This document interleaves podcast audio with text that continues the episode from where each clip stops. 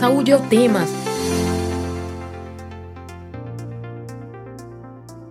Olá, ouvinte das rádios Universitária FM 99.9 MHz e Paulo Freire AM 820 kHz, e você que nos acompanha pela transmissão ao vivo no YouTube. O ministro da Saúde, Marcelo Queiroga, assinou a portaria que suspende a emergência de saúde pública de importância nacional causada pela pandemia de Covid-19 no Brasil. O Ministério considerou a capacidade de resposta do Sistema Único de Saúde, a melhora no cenário epidemiológico no país e a alta cobertura vacinal.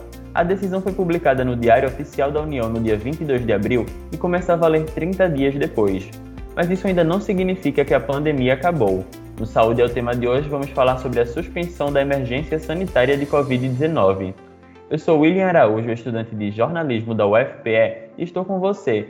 E enquanto durarem as recomendações de distanciamento físico, vamos realizar o programa remotamente. Eu lembro que esta edição fica disponível no site radiopaulofreire.ufpe.br e nas plataformas de podcast. Participe dessa conversa ao vivo aqui no YouTube, interaja com a gente Nesta edição do Saúde é o tema sobre a suspensão da emergência sanitária de Covid-19, vamos conversar com a médica sanitarista, professora de saúde coletiva do Centro de Ciências Médicas da UFPE e vice-presidente da Associação Brasileira de Saúde Coletiva, a Abrasco, Bernadette Pérez. Seja bem-vinda mais uma vez ao Saúde é o tema, Bernadette. Muito obrigada pelo convite. É um prazer estar aqui com o colega Evônio, que eu conheço de nome, estou conhecendo aqui pessoalmente. Obrigada, William. É um prazer estar aqui com vocês novamente. Nós que agradecemos a sua participação. E nós também convidamos para a conversa o médico infectologista do Hospital das Clínicas e professor do curso de Medicina da UFPE, Evônio Campelo. Seja bem-vindo ao Saúde ao Tema, Evônio. É, bom dia, também foi um prazer, Bernadette. Eu te conheço também de nome é, sempre ouvi falar e agora tive a oportunidade, assim, pelo menos, vou ver sua imagem, não presencial, nós estaremos juntos, né? E é um prazer tentar colaborar com vocês aqui, tá bom? Nós que agradecemos a sua participação hoje aqui no Saúde ao Tema. E Bernadette, para começarmos, o que significa esse estado de emergência de saúde pública de importância que estava em vigor, está em vigor aqui no Brasil? É, então, ainda está em vigor, né, William? Na verdade, a gente tem 30 dias, né, o presidente por decreto, né, o presidente e sua sua cúpula, né, que ocupa e que, na verdade, desde o início da pandemia, deliberadamente, vem atuando, né, para a propagação do vírus, né, a gente discute muito isso, então ele decretou que o fim, né, da pandemia por decreto governamental, né, em 30 dias, né, isso tem um significado importante, um efeito importante, tanto é que a SPIN, né, como a gente chama, foi decretada em fevereiro de 2020, em função de uma série de é, necessidades de logística, de capacidade instalada, de compras emergenciais, de liberação emergencial para uso dos imunobiológicos, das vacinas, e, claro, né, para que a gente consiga ter e traduzir no âmbito dos territórios, estados e municípios, um plano de enfrentamento da pandemia é, nas suas diversas dimensões, né, com a complexidade que a pandemia da Covid-19 é, tem se traduz no mundo, mas fundamentalmente num país desigual, né, com essa com essa condução política, né, com esse governo federal que a gente tem tido. Então, na verdade, tem sido um terreno muito fértil para a disseminação do vírus.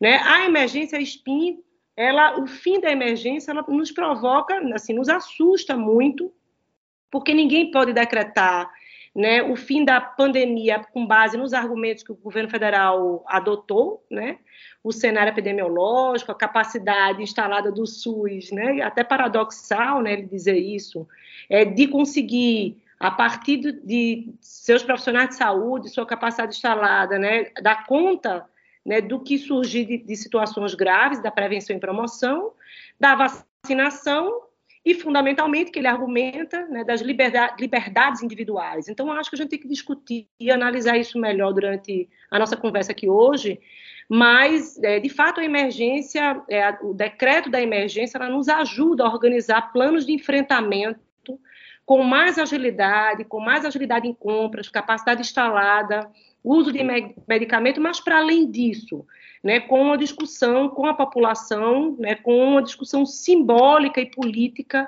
né, de que as pessoas precisam continuar com proteção individual e coletiva e que o Estado tem, o Estado brasileiro, né, estou falando dos estados é, da federação, né? mas o Estado brasileiro, enquanto poder é, de proteger as pessoas, tem que pensar né? e tem que é, é, é pensar em situações e prover situações de proteção individual e coletiva é, nos planos de contingência e nos planos de enfrentamento dos estados e municípios. Então, a emergência foi fundamental.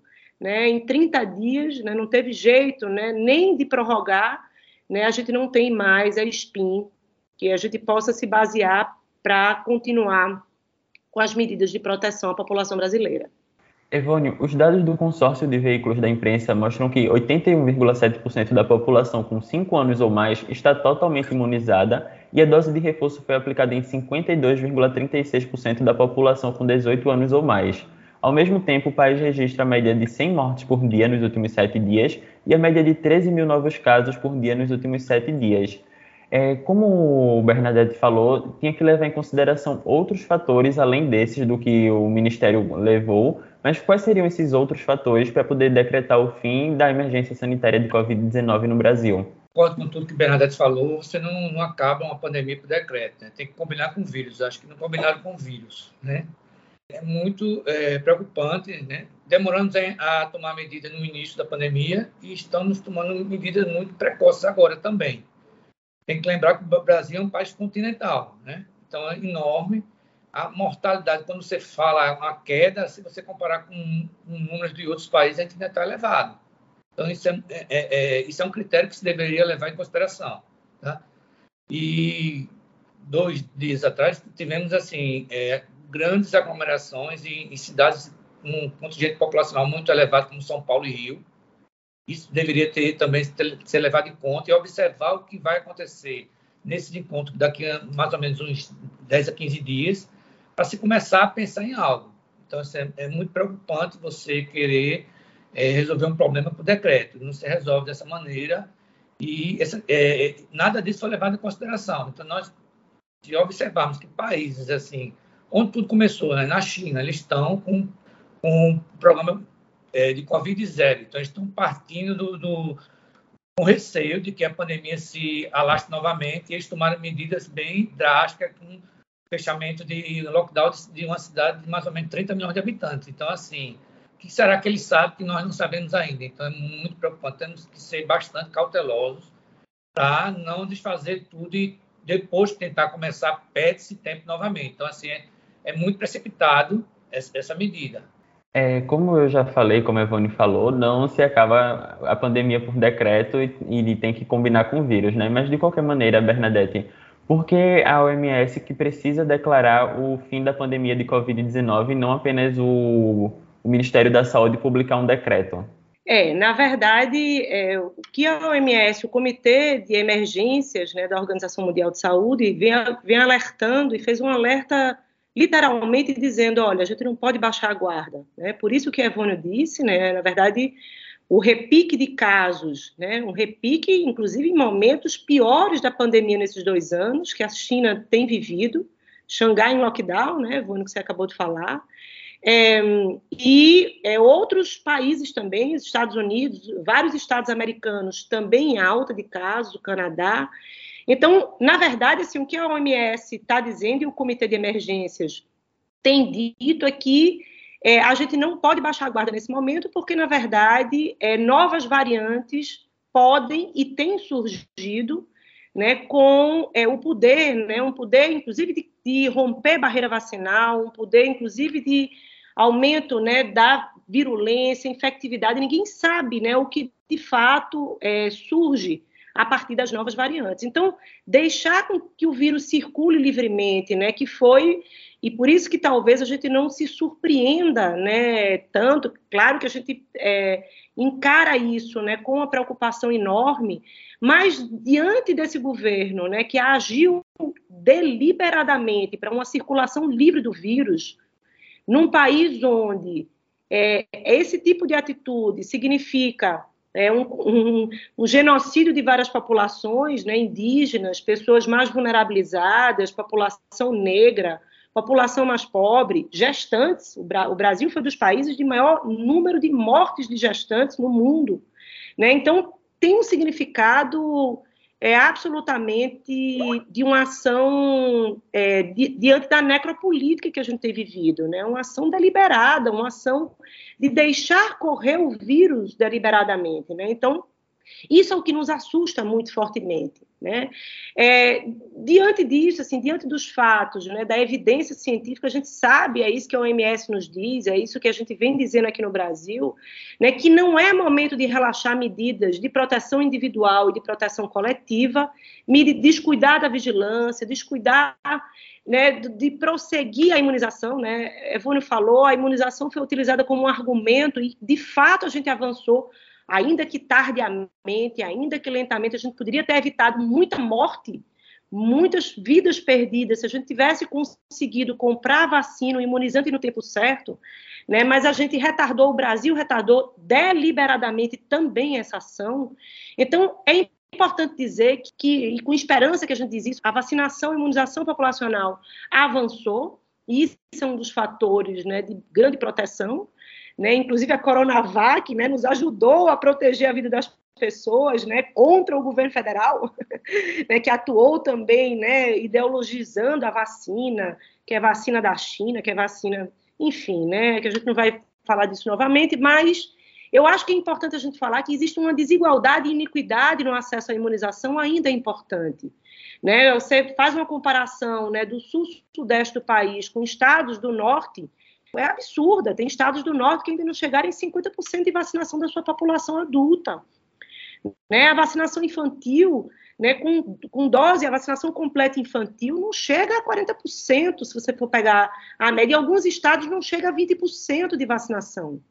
Então, assim, você pegar Pernambuco, a desigualdade também é enorme. Municípios menores têm, chegaram com vacinação de 50%, 55% de vacinação completa, sem falar da dose de reforço, que a Evone falou e eu concordo com ele, mas o esquema básico de vacinação ainda com 50%, um pouco mais de 50% agora, neste momento, algumas cidades no interior do Pernambuco, de Pernambuco. Então, na verdade, assim, como decretar o fim da pandemia, né? Com circulação viral presente, com 100 mortes em média, né? Você pega na média de 7 dias em 24 horas, que não pode virar paisagem, né? Então, de fato, é isso que a gente diz, né? É, só é possível decretar fim da emergência quando a gente tiver um controle é, da pandemia né, no Brasil e em parte do mundo, e a gente ainda não tem. Inclusive, a gente tem dito que alguns países têm relaxado as medidas de forma também precocemente. Né? Tanto é que novos surtos têm surgido, novos repiques de casos e mortes, internações e casos graves, hospitalizações, têm sido visto, vistos no mundo inteiro. Né? E no Brasil não é diferente. A vacina é muito importante para salvar vidas, mas, Evônio, é, na situação atual tem mais de 50 milhões de pessoas com a dose de reforço atrasada. É, com esse fim do, como o, o, Ministério decretou o fim da emergência sanitária, agora vai ser mais difícil fazer as pessoas irem tomar a vacina? A conscientização vai diminuir um pouco, né? Já não havia muito assim uma propaganda do governo efetiva, demorando muito a entrar, a se entender assim dos vários fake, né? Assim, nós vimos que ninguém virou jacaré, né? Ninguém teve chip implantado e isso foi é muito difícil. Você tem, querendo ou não, o governo tem uma população que escuta o governo. E aí começa uma confusão de informações, né? A imprensa fala uma coisa, o governo fala outra o povo que não entende fica perdido. Então, assim, demorou-se muito a, a, se entender e nós sempre fomos campeões de vacina, né? Assim, eu acho que se a gente tivesse um governo que tivesse desde o começo tomado essa medida, a gente teria sido, o Brasil teria sido exemplo de vacinação, o Brasil teria sido o primeiro a imunizar no mundo, o Brasil teria sido o primeiro que iria abrir as portas para até para o turismo, ia ser um ganho financeiro para o país também, que a gente ia estar bem à frente, a gente ia estar bem à frente que já estava acostumado ter um programa de saúde muito, é, é, é, muito bom. Então, se a gente tivesse, tivesse dado os meios de, de, de conseguir isso, a gente teria tá, saído bem à frente. E a partir do momento que você não vacina, que você é, tem uma vacinação desigual, tem, ainda tem muitas mães que estão receosas de vacinar seus filhos. Por quê? Porque existe uma contra-propaganda, tá? Então, há um confundimento e as pessoas ficam com receio é, as vacinas não chegam a essas pessoas por várias maneiras. Uma delas é essa, é a contra-propaganda. Então, isso aí, veja, é, pessoal do IR, RD do, do Liga, que faz um levantamento de, de, de, da pandemia em vários lugares. E assim, conversando com as pessoas, você tem acesso, você vê que países europeus que fizeram, estavam bem à frente com a terceira dose, tiveram aumento de casos. Então, isso é uma coisa que chama a atenção. Então, o medo que, que, que acontece com isso é mais uma banalidade no Brasil. O Brasil banaliza tanta coisa, a violência é banalizada. É, é, é, número de mortes, fala-se muito da guerra de, entre Ucrânia e Rússia, mas a gente tem uma guerra aqui há muito tempo e é banalizada. Então, a gente corre o risco de ter a banalização da, da pandemia. Então, quem vai ser o sorteado a morrer? Né? Aquele idoso, parente de quem? Então, as pessoas começam a relaxar também no uso de máscara, não é só não a vacina. Então, o uso de máscara está tá sendo bastante é, liberado, relaxado. As pessoas começaram a achar, começam a entender que como se não houvesse pandemia. Tá? Então, é muito difícil. Então, então, isso é preocupante, muito preocupante. Bernadette, praticamente todos os estados já flexibilizaram o uso de máscara em locais abertos e fechados. Como é que fica agora a nossa convivência com o vírus, com podendo assim se expor livremente, se a pessoa quiser? É assustador, né? Isso que a Vônia acabou de dizer, né, William? Assim, é absolutamente assustador. Né? Na verdade, essa, o, o fim da SPIN né, também traz isso com força. Né? O que a gente já tinha dificuldade e que é uma dificuldade que eu acho que a gente tem que colocar aqui no, no pano de fundo, né? O que é que está no pano de fundo da pandemia, né? Nossa sociedade é uma sociedade extremamente desigual, né? É, é, colocar no colo das pessoas a possibilidade de proteção ou exposição é absolutamente injusto, né? É injusto, não dá para fazer isso dessa forma. Na verdade, é claro que tem que ter, né? Uma existe uma autonomia, um certo grau de autonomia, né, a partir do sujeito, da pessoa, né, mas existe também é, o que é que o poder simbólico, né, de um plano de contingência que é, precocemente é flexibilizado, com base em que, essa pergunta que a gente sempre faz, com base que, em que evidência do cenário epidemiológico, em que evidência do cenário da segurança sanitária, em que evidência do acesso às pessoas a uma a uma renda extra. Que evidências a gente tem de diminuição da população em situação de rua? Que evidências a gente tem né, de diminuição de trabalhadores é, informais? Né? A gente diminuiu pobreza no Brasil? A gente diminuiu insegurança alimentar e nutricional?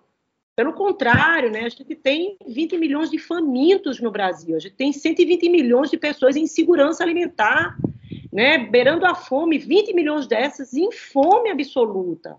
Então, o que a gente diz é que é, esse cenário, esse pano de fundo, né, junto com a narrativa de que a pandemia acabou, junto com a flexibilização precoce, por forte pressão do conservadorismo econômico, né, como se a economia fosse né, é somente o, o a flexibilização no, na, nas compras em shoppings, academias, né, centros de compras, né? E não é isso, a economia é muito para além disso. A economia é proteção à vida das pessoas de um país. Um país com economia forte é um país que protege as pessoas né, no acesso a bens e serviços de qualidade.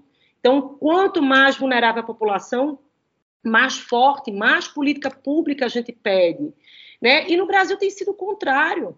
E tem sido contrário o fim da pandemia colabora, o fim da pandemia por decreto, né? O fim da SPIN colabora com isso porque o poder simbólico, político que a gente está dizendo, que o governo federal está dizendo, olha, não existe mais pandemia. Essas medidas estão liberadas e o que já existia de flexibilizações precoces, né, por conta disso tudo, o poder econômico, o conservadorismo econômico, os planos e as pressões para os governos estaduais e municipais, né, o boicote do governo federal aos ainda é, que insuficientes planos de enfrentamento da pandemia, mas essa, mais a medida de dizer não existe mais emergência sanitária, faz com que as pessoas liberem os máscaras, principalmente em locais fechados, né? Evone pode falar mais disso, que é o maior risco, né? Quer dizer, um vírus de transmissão respiratória em lugares fechados, com aglomeração, é absolutamente assustador. Essa situação é assustadora. Né? E assustadora também a gente dizer que é uma violência impetrada pelo poder público, uma violência provocada, promovida pelo poder público. o que causa, claro, o efeito individual, que é a morte, famílias desfeitas, sequelas, mais sofrimento do que a gente já tem no Brasil, é, comunidades inteiras desfeitas, né, povos indígenas ameaçados, junto com o vírus entre o, glire, o glire, grileiro, desmatamento, é, desmatamento da Amazônia, extrativismo né, absurdo, junto com o vírus também entra isso, que é o pano de fundo brasileiro, mas assim, esta violência, além de matar, provocar dor, morte, sequela, a Covid provoca sequela a longo prazo, a Covid crônica tem sido bastante estudada. Também existe um efeito que, eu, que é importante a gente falar, que é o efeito difuso da violência. Violência impetrada pelo Estado, violência impetrada por quem deveria proteger o povo brasileiro, mas age contra o povo, age deliberadamente matando as pessoas, que é um efeito difuso do Estado violento em nós. Então, acho que isso não é um detalhe, né? A gente precisa se cuidar para a gente não internalizar esse estado de violências e achar que é normal a morte de índios, negros, idosos, né, Vânia? Assim, é muito comum a gente escutar, né? Ah, morreu. Mas qual era a comorbidade mesmo que ele tinha? Né? Era idoso, morreu porque era idoso. Ah, morreu porque não se protegeu, morreu porque não usou máscara. Sim, mas não dá para banalizar a morte de pessoas negras, de mulheres grávidas, de pessoas idosas, de pessoas pobres. Isso é igual à limpeza étnica no Brasil, não tenho dúvida nenhuma.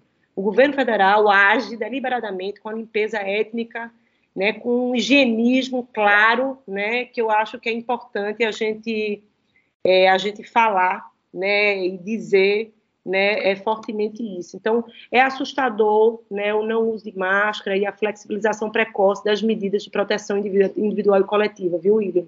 Evônio, sobre a flexibilização de máscaras, mesmo não precisando mais usar em lugares abertos e fechados, muitas pessoas ainda continuam utilizando, mas ah, em uma quantidade muito maior a gente também encontra de pessoas nas ruas sem máscara. É, o quanto a pessoa está protegida saindo de máscara e encontrando muitas pessoas sem na rua?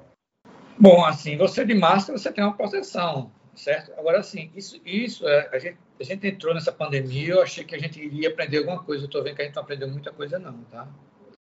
Os asiáticos sempre ensinaram a gente que o uso de máscara, tá? Em quadros gripais que estão sempre expostos a gripais, sempre valorizado e continuam valorizando isso. E a gente, nem isso a gente conseguiu aprender. Parece que é, não era uma máscara, era, sei lá, um capacete que que a pessoa não conseguia viver sem, sem aquilo, como não é verdade. Então, a máscara teria que ser incorporada por um longo tempo e fazer parte da nossa cultura, quando tiver os certas aglomerações, pensar. Você tem que pensar não só em você, você tem que pensar que você pode transmitir para outras pessoas próximas, a você, tá? Pessoas mais, mais é, vulneráveis. Então, você pode ir para uma festa sem máscara e adquirir um, um vírus, e aí você chega em casa os seus, seus familiares idosos, avós, né, a mãe. E aí o que acontece? Passa, há uma possibilidade de passar, é grande, você passa, e mesmo com a vacina, a gente sabe que a vacina ela, ela tem uma, foi, foi excelente o surgimento da vacina, mas existem mesmo aqueles vacinados que são mais vulneráveis que não vão, que vão a óbito se entrar em contato com o vírus. Então, você tem que se pensar nisso. Então, assim, a, a gente vai entrar, sair precocemente da pandemia sem entender o mínimo de cuidado. Né? Vamos tirar máscara, isso não é assim, isso teria que ser incorporado com bastante tempo. Isso, é um aprendizado, como foi falado aí. O desmatamento, tá? isso aí é sabido, né? Bernadette falou bem.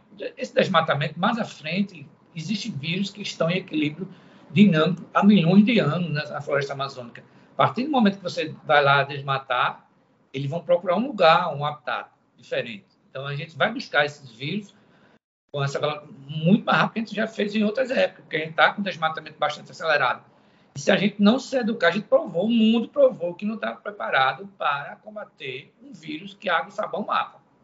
Com uma letalidade baixíssima com relação a outros vírus, né? O mundo não está preparado, o mundo, o mundo cada um pensou em si, cada país fechava suas fronteiras achando que ia resolver quando não resolve. Tem que se, a gente não criou um comitê assim forte de, de entendimento para outras pandemias. O mundo, cada um continua resolvendo seus problemas somente, tá? Resolve seu problema, compra suas vacinas. A África foi deixada de lado, de lado. Por, por sorte, não, por Por sorte, sim, também, mas há coisas que a gente ainda não entende. A, a África conseguiu é, é, é, lidar bem com a pandemia, algo que, assim, talvez uma proteção, assim, para quem acredita, divina, porque eles, é, é, apesar de que algumas coisas explicam porque a África não teve tanto aumento da pandemia. Não é, não é um, um, eu já tive na África em dois, três países, conheço bem, não é um lugar de turismo, né? Você não vai, muitos países, a não ser a África do Sul, que é uma África à parte. Mas outros países da África, você, África, você não vai visitar outros países por turismo, é muito difícil. Então, o contingente de população, de pessoas, de turistas, de voos é reduzido. Querendo ou não, eles são muito disciplinados, porque já estão é, é, é, acostumado também a conviver com aquilo. E talvez é, é, é, é imunidade cruzada por ele tá, eles estarem expostos a vacinações para outros programas que a OMS mantém lá. Então, tenha sido. Mas, assim, o mundo deixou de lado a África. Todo mundo se vacinou. E se a África tivesse, tivesse sido acometida como outros países, teria sido dizimada, teria sido uma catástrofe imensa. Tá? A, a, taxa de vacinação ainda é baixíssima. Então, o mundo todo já está terceira dose, pensando em quarta, e a África não estava nem começando a primeira ainda. 10% da população começando. Então, assim, pessoas tentaram resolver e nós não aprendemos. Então, a, a, a máscara ela tem que ser incorporada ao dia a dia, sempre. Tem que aprender isso, não só para o Covid, para a gripe, para outras doenças. A gente teria que incorporar isso. E a gente vai, a gente não aprendeu nada. A gente acha que foi um problema que passou, não entendemos, o mundo não entendeu. E a China está mostrando aí que ainda está preocupada. E nós não, nós achamos que está tudo resolvido assim mesmo, e não é assim mesmo. Bernadette, em relação ao uso de máscaras em locais que ainda são obrigatórios, como aqui em Pernambuco, que é necessário utilizar em unidades de saúde, como hospitais e clínicas, principalmente em hospitais onde pode haver uma circulação maior do vírus ainda, e também é necessário utilizar dentro dos ônibus que andam lotados, e mesmo durante a pandemia, nos piores momentos, a gente via muitas pessoas sem máscara dentro do ônibus, e a gente ainda vê. É, a gente pode ficar protegido de alguma maneira usando só nesses locais? Sim, né, se protege. Agora, é claro que é, novamente a gente diz assim, que é uma medida de flexibilização precoce, né? Outros locais de aglomeração, principalmente ambientes fechados, como o transporte público nunca foi resolvido, né, aqui, né? E a gente nunca deixou de falar, assim, o transporte público, a, claro que a máscara é uma forte protetora, máscara de boa qualidade, é importante a gente dizer, inclusive que não teve distribuição, né, porque a gente defendeu desde o início da pandemia que tivesse distribuição de máscara de tripla camada, descartável, né, o custo foi diminuindo muito né, com o passar do tempo, então era possível que essa medida tivesse sido adotada já, não foi adotada em momento nenhum. O que você vai ver fortemente ainda é o uso de máscara de pano, que, claro, é melhor do que nada, mas não teve uma medida de distribuição maciça de massa, como a gente diz, olha, tem que distribuir como distribui camisinha nas unidades de saúde, né? A máscara tem que ser um equipamento de proteção é forte para esses momentos, né? Mas claro que protege, sabe, William? Agora o que a gente reforça aqui, eu reforço tudo que é, Evônio acabou de dizer, é que assim, e eu queria ainda é, complementar, fazer esse, esse alerta que a gente teve flexibilizações é, precoces em vários momentos da pandemia. Não sei se vocês lembram, mas a gente alertou antes de cada Réveillon, a gente alertou antes de cada, cada aglomeração de carnaval, a gente alertou a liberação de casas fechadas para o carnaval, as aglomerações e festas né, que a gente teve é, é, em ambientes fechados, a gente alertou as medidas de proteção que ainda tinham que existir, a gente alertou a população está mais pobre, a população está mais vulnerabilizada, a atenção primária foi deixada de lado, a atenção primária à saúde e as estratégias de vigilância epidemiológica tem que fazer busca ativa de cada pessoa não imunizada, tem que fazer orientação familiar, orientação individual, orientação às famílias, às redes sociofamiliares. E isso se faz com atenção primária e vigilância, busca ativa de cada caso, isolamento de pessoas suspeitas, como se a gente não considerar os modos de viver e de habitar. As pessoas estão é, numa situação de degradação urbana nas grandes cidades, morando pior. O saneamento básico, não sei se vocês viram o ranking é, de Recife, Jaboatão, caiu uma posição, uma posição que já era péssima, das 20 piores, das maiores cidades brasileiras, das 100 maiores, Recife e Jaboatão eram as piores, as 20, pior, 20 piores, caíram uma posição a mais. Ah, mas, bom, se a gente está falando de vírus respiratório, o que é que tem a ver saneamento? Tudo a ver. Porque tem a ver com o que a gente chama de sindemia. A carga de doenças é altíssima. E eu queria só complementar né, e, e reforçar uma coisa que a Evone falou, Ailton Krenak, ele falando da África, né, me lembrou disso. Ailton Krenak, né, uma liderança indígena, eu gosto muito da fala dele. Ele diz assim: olha, a gente conviveu com o coronavírus durante centenas de anos, né, ou mais. Né? Quantos coronavírus existem né, nas florestas? E a gente conviveu com 100 sem pandemia, né? O que significa dizer que o céu está caindo sobre nossas cabeças, ele diz. A gente tem que botar o céu de volta no lugar. Os povos das florestas, né, os povos das águas, né, as, os povos indígenas, os povos originários né, da África e do Brasil, né, originários quilombolas, ribeirinhos, é, litorâneos, pescadores, né? A gente tem que aprender um pouco com essas pessoas é de como é que a gente consegue conviver né, numa, numa rede ecossocial.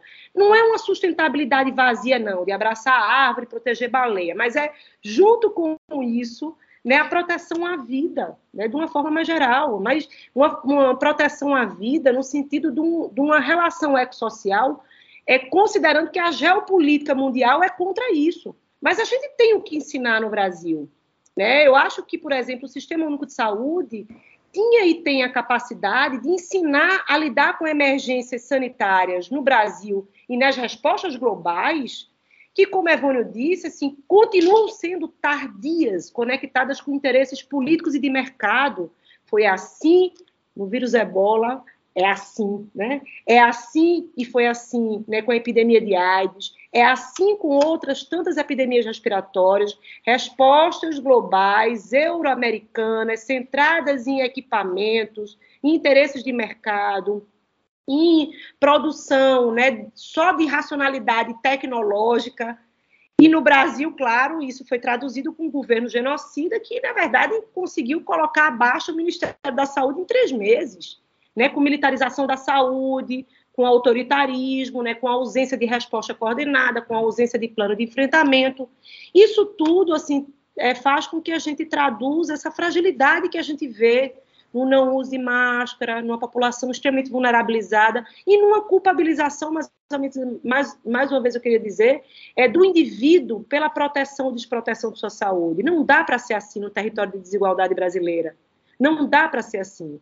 Né? As pessoas não têm a mesma capacidade de se proteger, é diferente, né?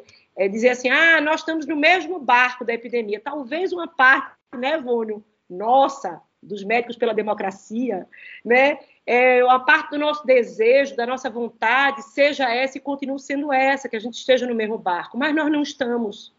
Nós estamos em barcos diferentes. A população negra não está no mesmo barco, é, os técnicos de enfermagem, né, com o empobrecimento que a gente tem visto, não estão no mesmo barco de profissionais de saúde, né, os, os povos indígenas não estão no mesmo barco, os idosos, populações periféricas, é, é, os, as populações empobrecidas que saíram das florestas e vieram para ser pobres urbanos, ou foram expulsas de Suape, vamos pegar um exemplo mais perto, e são pobres urbanos, estão mais vulnerabilizadas inclusive com o uso de máscaras, entendeu, William? Então, assim, continua sofrendo com o transporte. Quem é que sofre com o transporte público de profissional de saúde? É a técnica e o técnico de enfermagem, que dão plantões e viram plantões né, com um valor né, extremamente. É, é, assim, é horrível a gente falar dos valores, né, de como estão empobrecidas essas pessoas que são tão importantes né, para cuidar da saúde, dos agentes comunitários de saúde, enfim. Então, assim, eu queria trazer esse elemento, né, para dizer que a gente tem que aprender mesmo, concordo com a Evone, assim, a gente praticamente não aprendeu nada, né, como é que a gente bota o céu de volta no lugar, né, com outra capacidade civilizatória, né, de viver a democracia. Mas é importante dizer que sem democracia não tem saúde, né, então a gente não sobrevive mais um governo Bolsonaro, a gente tem que, com democracia, né, seguir uma sociedade com outra capacidade civilizatória, solidária, e tão rica, e tão alegre, tão generosa como a sociedade brasileira. A pandemia escancarou tantas coisas que já estavam na nossa cara, mas a gente até agora não aprendeu nada com ela. O Saúde é o tema de hoje fala sobre a suspensão da emergência sanitária de Covid-19. Contamos com a participação da médica sanitarista, professora de saúde coletiva do Centro de Ciências Médicas da UFPE e vice-presidente da Associação Brasileira de Saúde Coletiva, a Abrasco, Bernadette Pérez, e também a participação do médico infectologista do Hospital das Clínicas e professor do curso de Medicina da UFPE, Evônio Campelo. Enquanto durarem as recomendações de distanciamento físico, vamos realizar o programa remotamente. Evônio, é, a gente não aprendeu nada sobre o vírus nesses dois anos e muitas vezes o vírus está sempre nos pegando de surpresa, como aconteceu agora no início do ano, quando teve aquela onda da Omicron, que aumentou ainda mais a quantidade de pessoas infectadas em um momento que a gente não esperava, porque a vacinação estava andando, então as pessoas já tinham essa impressão de que já ia ficar tudo bem, mas rapidamente cresceu a quantidade de casos e rapidamente todo mundo ficou doente, meio que assim, né? É, nós devemos ainda ter mais surtos assim como esse esse ano? Bom, assim, é como o Bernadette falou, é, é, assim, não foi surpresa. Aviso nós tivemos. E, e, assim, parece que o vírus faz um, um, um algo anti-horário. Começa a Ásia, a Europa, a América do Norte, chega na América do Sul. E isso a gente vai vendo, vai vendo que começa a aumentar os casos na Ásia, depois passa para a Europa, América do Norte. Aí a gente sabe que vai chegar aqui, a gente não quer acreditar. A gente não quer achar que vai chegar, mas a gente tá, é, surpresa não é. Se tem uma coisa que, que a gente sabe que não é surpresa, é não querer acreditar é não você seguir os indicadores, é não você ver o que está acontecendo em outros países, não aprender com o erro dos outros. Você não aprende nem com o erro dos outros, como é que você vai aprender com seus próprios erros? Né? Então, assim, o que foi, o que já sabia lá, eu, eu sou bem sincero, quando aconteceu em janeiro, eu estava de férias marcada, marcada minhas férias estavam marcadas, e eu disse, olha, eu quero cancelar minhas férias, porque vai ter um surto. E, e até localmente, o hospital não acreditou muito, não, não quis nem minhas férias, não, antecipando, não de repente cancelaram minhas férias assim e ficou complicado. De repente, quando eles viram, eles disseram: eu não pedi para cancelar minhas férias. Você fala as coisas, as pessoas pensam que é pessimismo, mas não é a realidade. Acho que pessimista é quando você não vê o, vê o problema e você não procura soluções. Eu acho que quando você vê o problema e você dá várias alternativas, isso é pessimismo, isso é realismo. É saber que vai acontecer. E a gente, veja, o que eu digo sempre: o vírus está sendo exposto a um grande contingente populacional, muito grande, como talvez, eu não sei se talvez o HIV, mas assim, não sei, outro vírus, é, tirando da gripe, esteja exposto a uma grande quantidade de pessoas. Então, são organismos diferentes que ele está experimentando. E esse, nesses experimentos, a seleção natural faz a parte dela. Então, assim, vai buscar algumas características que eles estão experimentando e a gente está deixando a gente teria que baixar muito a, a, a, a, transmissão, muito mesmo. Mesmo assim, a gente saberia que mais à frente iria ter outros casos, que a partir do momento que o vírus começa a infectar animais, já, já sai do controle. Você não tem como vacinar animais, todos os animais. Então, veja, já, já passa a ser uma zoonose. Então, você já não vai ter como controlar isso. Então, para isso, você manter um mínimo de controle, você teria que baixar demais a transmissão entre os seres humanos isso a gente não fez. A gente, países que tiveram condições de comprar a vacina, o povo entendeu que não precisava tomar vacina, como os Estados Unidos. Então, assim, então veja como a informação, século XXI, as pessoas começam, continuam acreditando em outras coisas, acreditando no que quer. E esses países com vacina para dar três, quatro doses se quisessem, não fizeram. E estão hoje pagando, estão liderando. Quantidade de pessoas mortas ainda, os Estados Unidos continuam liderando cidades, como o Bernadette falou bem aí, começa a ter novos picos, isso vai se manter. E o grande, grande problema é começar a se aceitar isso como normal, banalizar. E aí sim, aí começa, é, as pessoas começam a, vai ter ser humano de vários, vários tipos, né? Vai ter ser humanos que podem morrer e ser humanos que não vão morrer. Então começa a se entender assim. E isso não, não é justo, né? Não é justo os mais, os mais vulneráveis, que, que são os que serão mais afetados. Então, assim, a gente precisa entender, precisa entender que a gente precisa é, é, de ter um, um, um, reforço na educação, a gente, é, um entendimento cultural de usar máscara, isso não seria só agora, a gente pode tirar em alguns locais, já, já é um grande é, é, grande ganho. Eu tive a oportunidade, no ano, ano passado, eu estava muito sobrecarregado, eu fui à Europa, a Portugal foi o primeiro que abriu, eu aproveitei essa janela e fui curtir minhas férias, que já não aguentava, como todo, todos nós estamos pesados. E lá eu vi que eles estavam entendendo, estavam usando máscara, independente do, da liberação, não, eles, eles começaram a entender o uso de máscara, mesmo com uma certa liberdade. E assim, eu me senti muito seguro. Tá assim, no Brasil, aqui, eu, eu, continuo aqui com minha máscara aqui com a N95, e assim, lá em Portugal, ficou, tive assim, fiquei muito mais tranquilo para passar a usar uma máscara, máscara, cirúrgica. Comecei a entender por quê, porque todo mundo estava lá, estava entendendo, estava usando. Ninguém estava se sentindo é, é, é, ameaçado, pelo contrário. Então, assim, a gente tem que ter esse entendimento. Se a gente não tiver esse entendimento, vai ficar difícil. Vai ficar muito difícil mesmo. Assim, a gente vai conviver com isso com, com bastante tempo. Ah, quem está ditando o tempo da pandemia somos nós que estamos ditando esse tempo. Quem vai me dizer se vai passar mais tempo somos nós. A partir do momento que a gente não há entendimento global, aí não tem entendimento nem, nem local, né? Aí global que não tem mesmo, aí tu tem nem local. O governo fala ou não fala, ou fala o contrário, que é até melhor quando não fala, porque quando fala bobagem, né?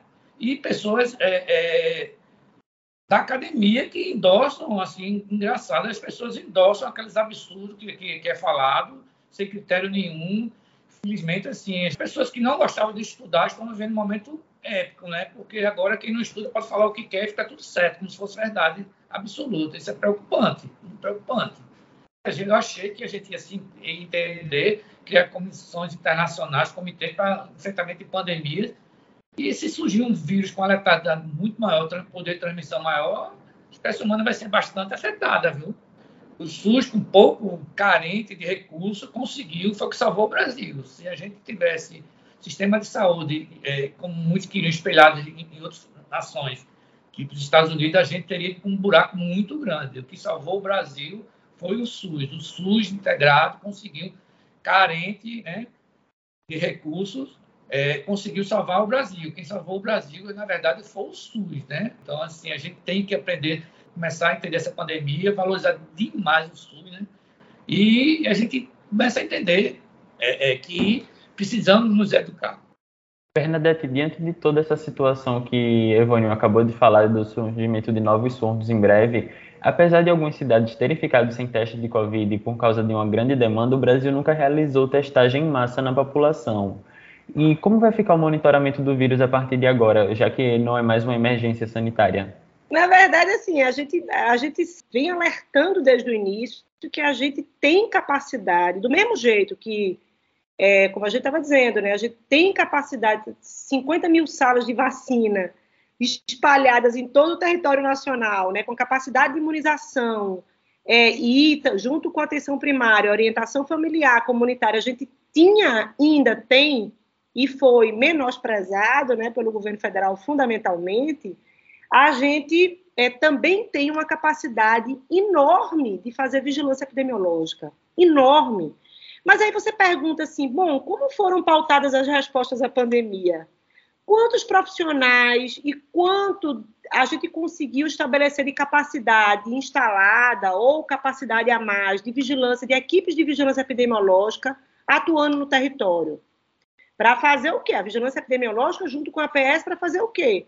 Testagem, diagnóstico precoce, testagem, monitoramento. E chegaram os testes de antígeno, né, Evônia? Assim, a possibilidade de monitoramento com teste de antígeno é maravilhosa, monitoramento populacional.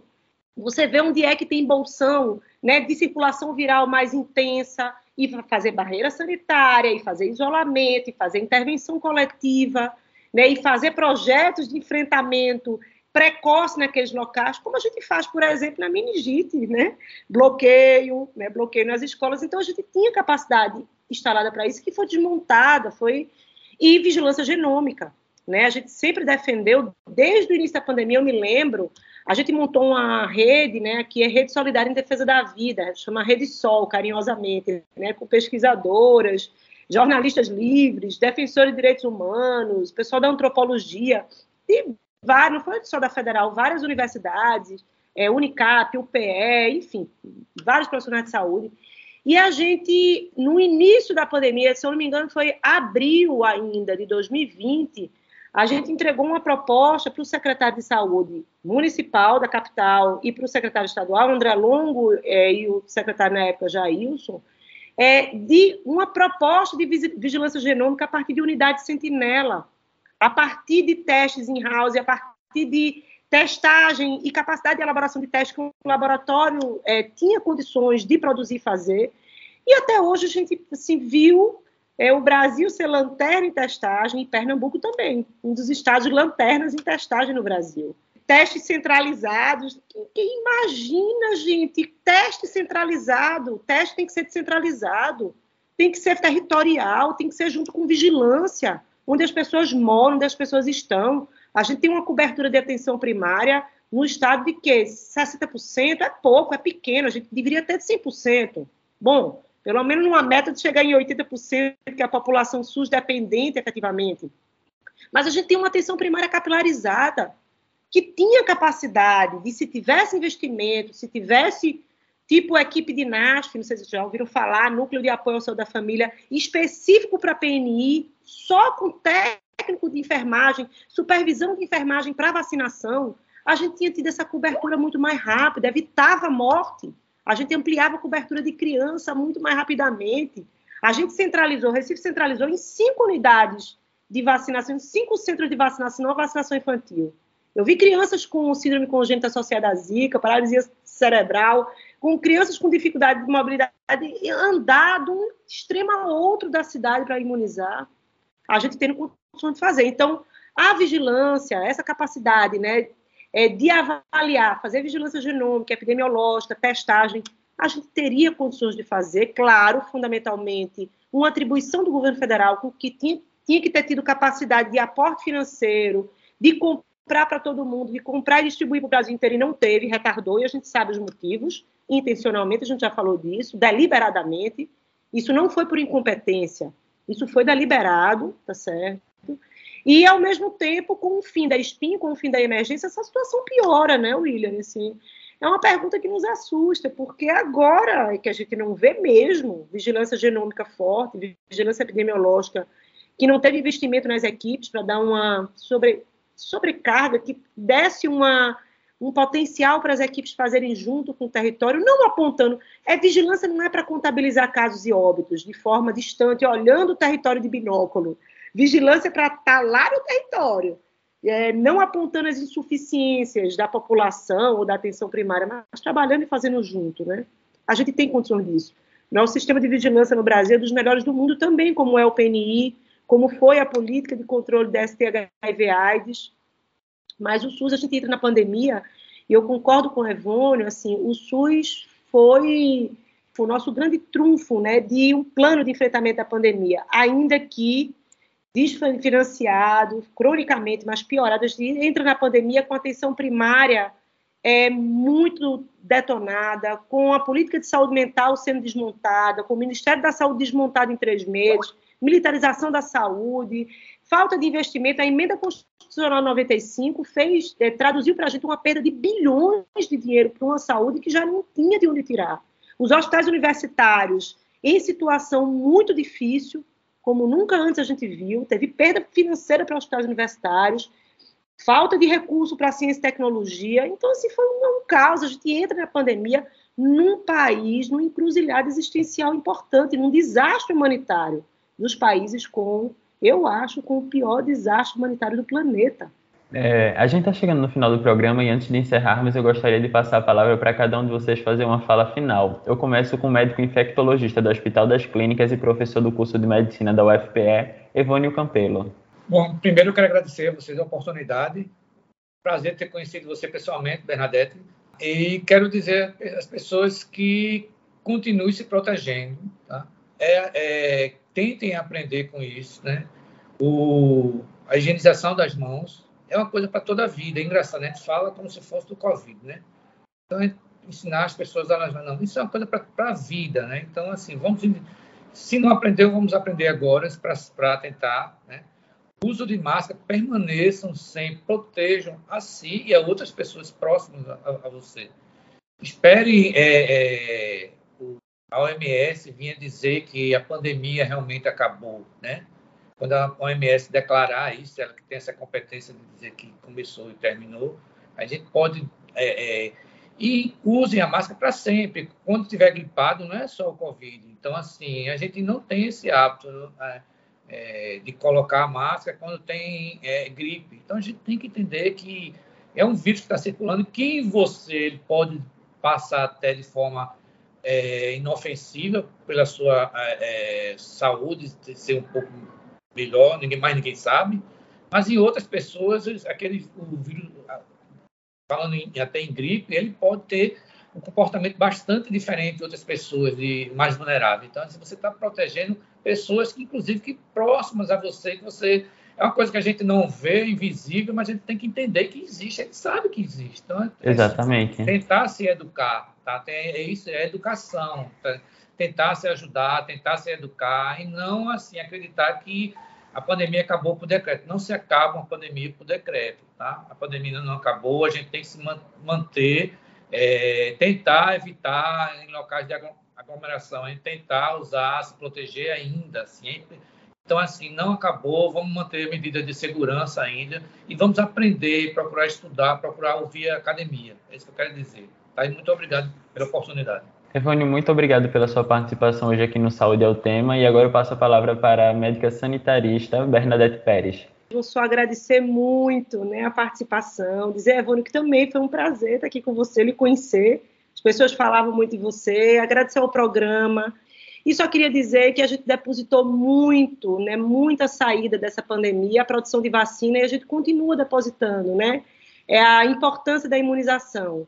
Mas se a gente reduzir a volta da suposta normalidade né, a uma medida única biomédica, a gente vai falhar. A gente tem que pensar no pano de fundo do que é que a gente tem que fazer no Brasil, proteger a democracia, proteger as pessoas vulneráveis, né, sair dessa condição de tristeza, morte, sofrimento, fome, pobreza, né, e Vamos voltar a povo Muito obrigada. Muito obrigado, Bernadette. A vacina contra a Covid-19 está disponível para a população a partir dos 5 anos. Se você ainda não se vacinou, vá logo. E mesmo se você já foi vacinado, continue seguindo as medidas de prevenção. E não esqueça de tomar a dose de reforço. Saúde é o tema encerra por aqui. Esta edição fica disponível no site radiopaulofreire.fpe.br nas plataformas de podcast. A produção e o roteiro deste programa foi dos estudantes da UFPE, William Araújo de Jornalismo e Eberto Martins de Comunicação Social do Centro Acadêmico do Agreste, sob orientação das professoras Ana Veloso e Paula Reis. As redes sociais, Luana Simões, de Jornalismo, sob orientação da professora Cecília Almeida.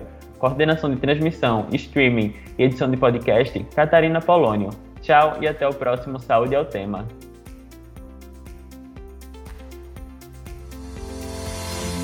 Saúde é o tema, uma produção da Rádio Universitária Paulo Freire, AM 820 kHz e da Universitária FM 99.9 MHz, com o apoio do programa Fora da Curva e da Pró-Reitoria de Extensão e Cultura da Universidade Federal de Pernambuco. A música tema é a faixa Teamwork, de Scott Holmes. Para mais informações, acesse www.ufpe.br/rpf.